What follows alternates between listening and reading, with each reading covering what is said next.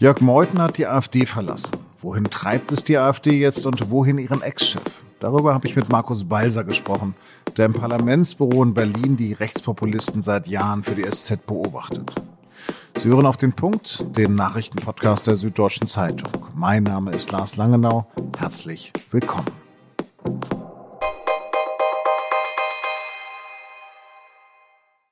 So ganz das gute Gewissen der AfD, als dass er sich nun inszeniert, war er nie.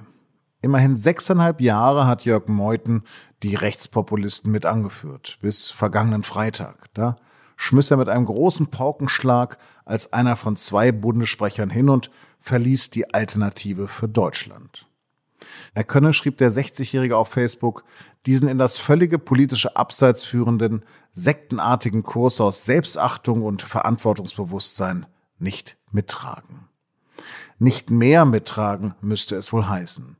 Denn an der Stimmungsmache gegen Minderheiten hat auch Meuthen sich rege beteiligt.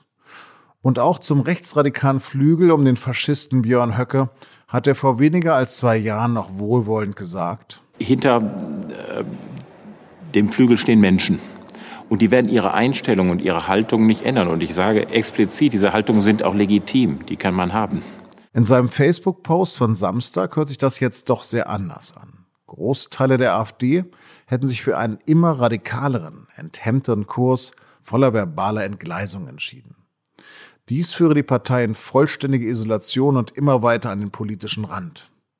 Besonders erschütternd sei für ihn eine tiefe, auch verbal artikulierte Verachtung für Andersdenkende, wie auch für die etablierten und bewährten Mechanismen der parlamentarischen Demokratie.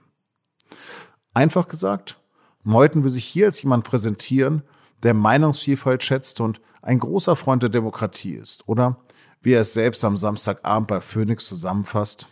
Es ist von mir bekannt, dass ich für Maß und Mitte stehe und für einen konservativen Kurs, aber keinen reaktionären, für einen patriotischen, aber keinen nationalistisch-völkischen. Und ich habe diesen, diesen moderat konservativ-bürgerlichen Ton angemahnt, wieder und wieder. Und misslicherweise habe ich, und das räume ich frank und frei ein, mich damit nicht durchsetzen können. Über die Zukunft des politischen Chamäleons Meuthen und die der AfD habe ich mit meinem Berliner Kollegen Markus Balter gesprochen. Markus, geht es da wirklich um eine Richtungsentscheidung oder sind das nur persönliche Querelen? Also ich glaube, es geht schon für die AfD natürlich um eine Richtungsentscheidung, aber es geht auch um eine knallharte Machtfrage äh, innerhalb der Partei und, und für Meuthen. Ich glaube, man versteht den Meuthen am, am besten, wenn man weiß, dass er ein guter Schachspieler ist und das auch sehr gerne macht.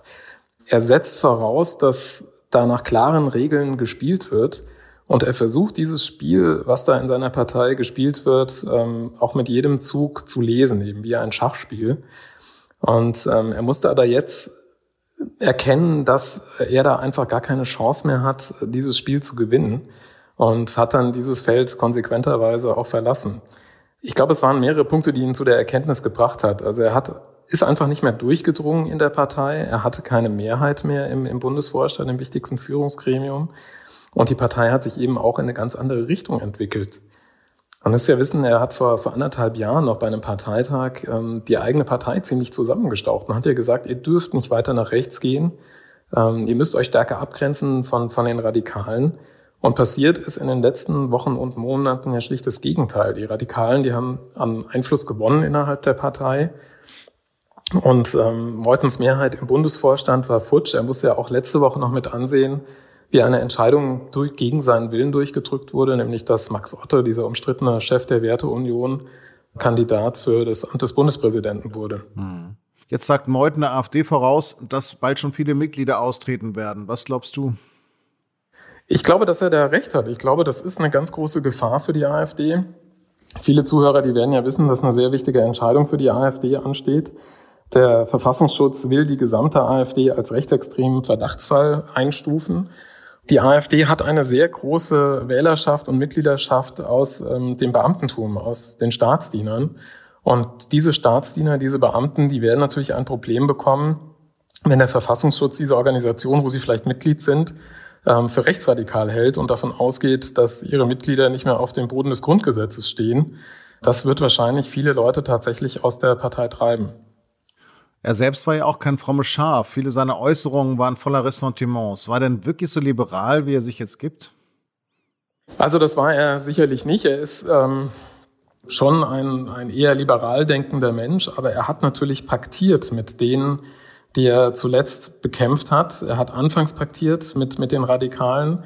Er ist zum Beispiel bei dem Kyffhäuser-Treffen, das ist das wichtigste Treffen des Flügels gewesen und der Anhänger des Flügels.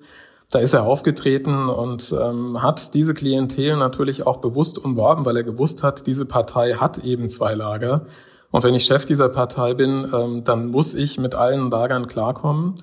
Und das ist ihm sicherlich nicht nur abzunehmen, dass er ähm, sein Gewissen jetzt reinwäscht und sagt, die anderen sind radikal geworden. Er war Teil des Problems und er hat mit diesen Leuten paktiert. Aber nochmal die Frage, warum ausgerechnet jetzt? Otto kann es doch nicht alleine gewesen sein. Ich glaube, es war wirklich eine Summe von, von Dingen, die passiert sind in, der vergangenen, in den vergangenen Wochen und Monaten. Also er hat sich sehr geärgert über, über Auftritte von, von AfD-Abgeordneten. Es gab einen AfD-Kollegen im Europaparlament, ähm, der nach dem Tod ähm, von David Sassouli, vom europäischen Parlamentspräsidenten, äh, Beleidigendes äh, geäußert hat. Es gab wüste Auftritte der AfD im Bundestag. Es gab eben auch die Unterstützung der AfD ähm, der Radikalisierung der Corona-Proteste. Das waren alles Dinge, die er nicht befürwortet hat. Er musste dann eben mit ansehen, wie die letzten Entscheidungen im Bundesvorstand gegen seinen Willen ausgefallen sind. Er hatte da einfach die Macht verloren. Das kam alles zusammen. Und das, was vielleicht auch noch eine große Rolle gespielt hat, war, dass kurz vor seinem Austritt das Europäische Parlament signalisiert hat, dass es die Immunität äh, von Meuthen aufheben will und damit strafrechtliche Ermittlungen gegen ihn in einer Spendenaffäre ermöglicht. Das war einen Tag vor der Austrittsbekanntgabe. Auch das wird wahrscheinlich eine große Rolle gespielt haben. Mhm. In einem Gespräch mit dir raunte jetzt von potenziellen neuen Partnern. Wer könnte das sein und wo sieht er da überhaupt seinen Platz? Tja, das ist die große Preisfrage. Wer könnte das sein? Ähm, er signalisiert, dass es durchaus Platz geben könnte für eine neue politische Kraft irgendwo zwischen AfD und Union. Bisher ist nicht bekannt, was das genau sein soll und ich sehe da auch nicht arg viel Raum für eine neue Partei. Es gab ja auch andere Vorsitzende, die das versucht haben. Bernd Lucke hat versucht, eine neue Partei zu gründen, ähm, von der heute nichts mehr zu hören ist. Es ist so ein bisschen die Gefahr da, dass auch Meuthen dann mit so einer neuen Partei in der Bedeutungslosigkeit verschwindet. Also sozusagen das Schicksal, was auch Frau Petri dann erlitten hat. Wer wird denn für ihn dann in den Bundesvorstand nachrücken? Also wer da als neuer Kandidat gehandelt wird oder als alter Kandidat ist natürlich der jetzige Parteichef Tino Kropalla. Der wird wahrscheinlich an der Spitze der Partei bleiben können. Und es gibt jetzt eben einen Ring in der Partei, ob ähm, wieder eine Doppelspitze ähm, antreten soll, also beide Lager dieser Partei repräsentiert werden in dieser Spitze. Dafür setzt sich natürlich der, der gemäßigte Teil, der für AfD-Verhältnisse gemäßigte Teil dieser Partei ein. Es ist aber überhaupt nicht ausgemacht im Moment, wie dieses Rennen ausgeht. Und die Partei leidet natürlich auch so ein bisschen darunter, dass sie hinter Meuthen nicht gerade viele Leute hat, ähm, die gut auftreten können, die die Partei vielleicht auch in Talkshows, bei öffentlichen Auftritten vertreten können. Da werden im Moment viele Fragen gestellt, aber es gibt bisher noch ziemlich wenige Antworten, auch aus der Partei selbst. Markus herzlichen Dank. Danke euch. Nach den tödlichen Schüssen auf zwei Polizisten am frühen Freitagmorgen in Rheinland-Pfalz haben Ermittler bei den Tatverdächtigen ein Waffenarsenal sichergestellt. Wie am Dienstag aus Sicherheitskreisen bekannt wurde, hat die Polizei bei einer Hausdurchsuchung Schusswaffen und Munition gefunden. Die beiden Verdächtigen befinden sich in Untersuchungshaft. Gegen einen soll bereits früher wegen Wilderei und Körperverletzung ermittelt worden sein. Inzwischen wurden gegen die beiden Männer Haftbefehle wegen gemeinschaftlichen Mordes erlassen.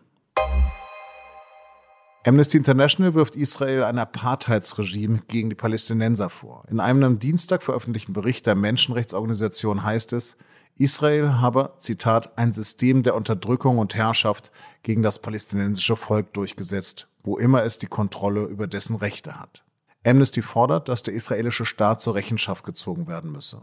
Das israelische Außenministerium hat die Vorwürfe zurückgewiesen und spricht von Antisemitismus.